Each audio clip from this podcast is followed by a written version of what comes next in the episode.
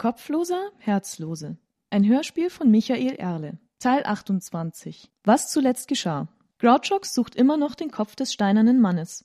Er hat erfahren, wo sich Hergert aufhält, der Baumeister der Piraten, der vielleicht mehr über den Verbleib weiß.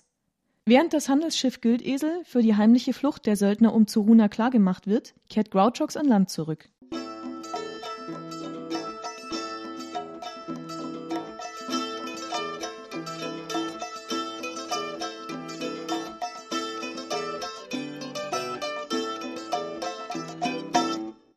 Als er sich näherte, begann er sich zu wundern, dass er keine Patrouillen oder Wachtposten traf. Er konnte die Piraten im Dorf hören, ihre Rufe und die Geräusche von Kampf und Tumult, doch erst als er sich den Gebäuden bis auf Sichtweite genähert hatte, erkannte er, was sie beschäftigte. Rund 40 oder 50 von ihnen standen in einem Kreis um einen Platz zwischen den Gebäuden herum, der teilweise mit Trümmern und Schutt eingestürzter Hütten bedeckt war. Dort, wie in einem Kolosseum, hieben in diesem Augenblick Horzen und der kopflose Findling aufeinander ein. Der Piratenkönig trug noch immer seine Vollrüstung, die vor ihrem nächsten Gebrauch allerdings eine Woche lang von einem Plattner repariert werden musste. Sie war verdellt, zerkratzt und dreckig, Teile fehlten oder standen in merkwürdigem Winkel vom Körper ab. Ihren Dienst hatte sie aber erfüllt, denn Horzen war unverletzt. Er hielt einen langstieligen Hammer in den Händen und gerade als Grouchox den ersten Blick auf die Szenerie warf, griff der Piratenkapitän seinen steinernen Gegner mit einer Folge rascher, kreisender Schläge an. Er bewegte sich mit einer Geschicklichkeit und Geschwindigkeit, die dem Schelm tief imponierte. Er selbst hatte einmal eine halbe Stunde in einer solchen Metallrüstung verbracht und hatte Schwierigkeiten gehabt, sich ohne fremde Hilfe am Kinn zu kratzen. Horzen machte den Eindruck, als hätte es ihm keine Mühe gemacht, sich zu rasieren, zu waschen und die Finger und Zehennägel zu schneiden, ohne eine einzige Schnalle oder Schraube zu lockern. Seine Schlagfolge währte nur wenige Augenblicke, dann war er an dem Koloss vorbei und wieder in sicherer Entfernung. Wie oft der Hammer bei diesem kurzen Austausch traf, hatte Grouchox kaum gesehen, dafür aber gehört. Dreimal klang das Klirren von Stahl auf Stein über den Platz, in so rascher Folge, wie wenn ein fetter Schmied beim Bücken seinen Werkzeuggürtel sprengt und Hammer, Zange und Pfeile nacheinander zu Boden poltern. Vom Kopflosen sprangen Splitter in alle Richtungen ab, nicht größer als ein Stück Fingernagel. Sie flatterten mit raschen Drehungen durch das Licht der wenigen Fackeln und Laternen, die Horzens Gefolgschaft mitgebracht hatte, um den Kampfplatz zu erleuchten. Die Auseinandersetzung lag deshalb im Dämmerlicht. Die Gesichter der Umstehenden waren noch schwach erleuchtet, doch was sich hinter der ersten Reihe von Zuschauern abspielte, das lag im Dunkeln.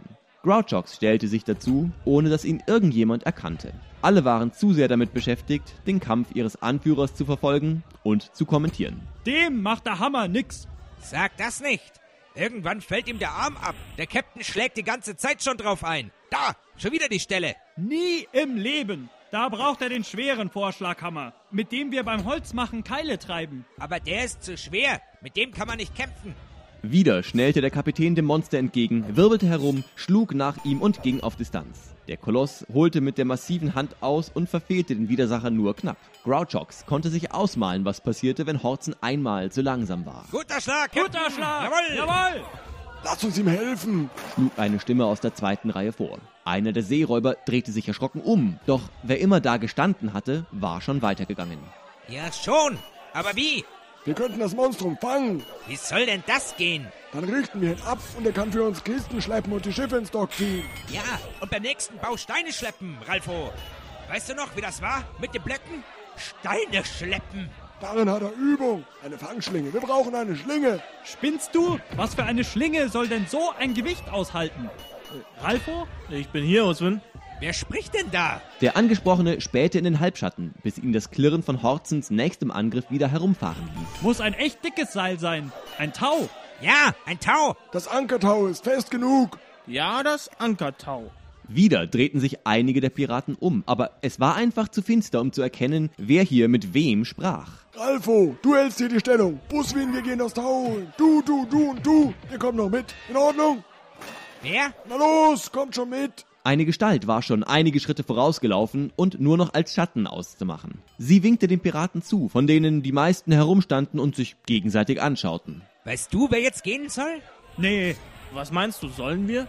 Los jetzt. Los, ja du, komm schon. Und du auch. Er deutete auf verschiedene Piraten. Sie folgten mit schleppenden Schritten, warfen noch einen Blick über die Schultern auf den Platz, wo zwischen den Hütten Kapitän und Monster ein weiteres Mal aufeinander hieben.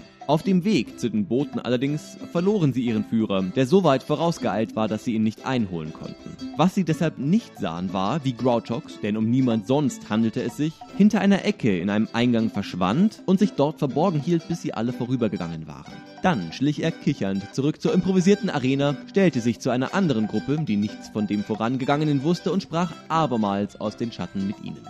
Oh, weiter so, Kapitän. Der Alte schafft es wirklich. Wollen wir es hoffen. Wenn nicht er, dann keiner. Aber das Steinding ist wirklich hart im Nehmen. Ja, ich sehe nicht mal mehr, wo die Splitter abgegangen sind. Doch, die Macken da. Es verging eine Weile, in der niemand etwas sagte. Wir könnten dem Vieh vielleicht eine Falle stellen. Wie denn? Weiß nicht. Da gibt's doch die Grube. Welche Grube? Aber beim Bau hatten wir doch so ein Loch. Wenn das noch da ist, der Kopflose passt da sicher rein. Ich weiß von keinem Loch. Hergert kennt es sicher. Der war doch Baumeister. Hergert? Ist der nicht noch im Vorratslager? Was macht der denn da? Hat der nichts Besseres zu tun? In welchem Lager meinst du? Die Höhle oder was? Nee, im Langhaus. Das zum Berg rauf oder zu See hin? Zum Berg natürlich. Du wirst doch wissen, wo die Vorräte alle sind.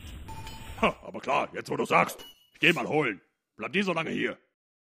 Grouchox verschwand abermals in der Dunkelheit und hielt auf den Hang zu. Nach rund 100 Schritt kam er an ein robust gebautes Haus von 20 Schritt Länge, das mit einem Schilfdach gedeckt war. Es hatte Fenster von Größe einer Schießscharte und eine Tür an der Stirnseite. Diese stand einen Spalt weit offen, durch den mattes Licht fiel. Grouchox kam auf Zehenspitzen näher und lugte hinein. Er erblickte Hergert, der mit der flauschigen Seite einer Schreibfeder Krüge in einem grob gezimmerten Regal abzählte. Hinter ihm lagen auf einem Schemel zwei Pergamentrollen, halb ausgebreitet und mit einem Tintenfass beschwert. Der Kerzenhalter, der kaum das nötige Licht zum Schreiben spendete, stand in sicherem Abstand daneben auf dem Fußboden. Grouchox beobachtete einen Moment, bis er sich vergewissert hatte, dass der Zeugmeister nicht gleich am Ende angekommen war. Dann drückte er sich durch die Tür, schlich hinein, griff mit der einen Hand nach dem Pergament und mit der anderen nach dem Licht und sprach Auf ein Wort, Lagermeister, und keinen Mucks. Der Pirat fuhr zusammen und stieß einen leisen Schrei aus.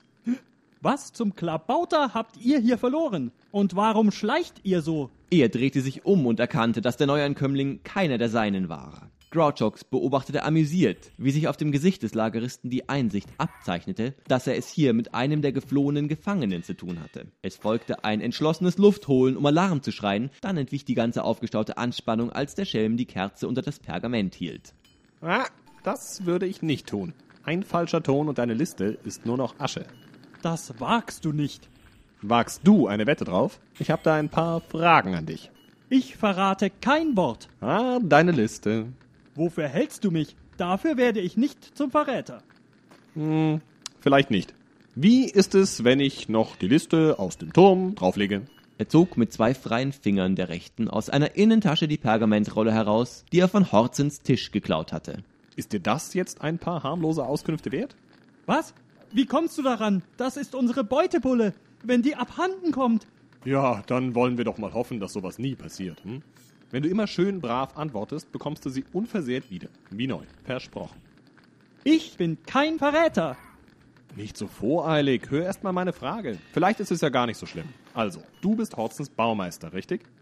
Ja, Dann hast du sicher auch die Steine gezählt, die ihr verwendet habt. hab ich. Jeden einzelnen? Ist dir da ein besonderer Felsbrocken aufgefallen? Hä? Was für ein besonderer Felsbrocken. Einer, der aussieht wie ein Kopf mit Nase, Ohren, allem drum und dran. Ist dir so einer aufgefallen? Der Pirat sah ihn mit offenem Mund an. Als er nach ein paar Augenblicken keine Anstalten machte zu antworten, deutete Grouchox noch einmal das Verbrennen der Listen an. Erst dann kam wieder Leben in Hergert. He, nicht! Was weiß ich, wie die Steine ausgesehen haben. Einer war vielleicht dabei, der so aussah. Aber wenn, dann war es ein hässlicher Kopf. Nichts, was man sich auf den First stellen möchte. Also habt ihr den Stein gesehen. Welche Mauer habt ihr da gebaut? Wo ist er hingekommen? Was glaubst du eigentlich, was ich mir alles merke? So einen Quatsch doch nicht. Raus jetzt mit der Sprache. Welches Haus oder muss ich mir erst die Finger versengen? Nein, ist ja schon gut. Ich glaube, es war ziemlich früh, bei einem der ersten Gebäude. Vielleicht die Zisterne.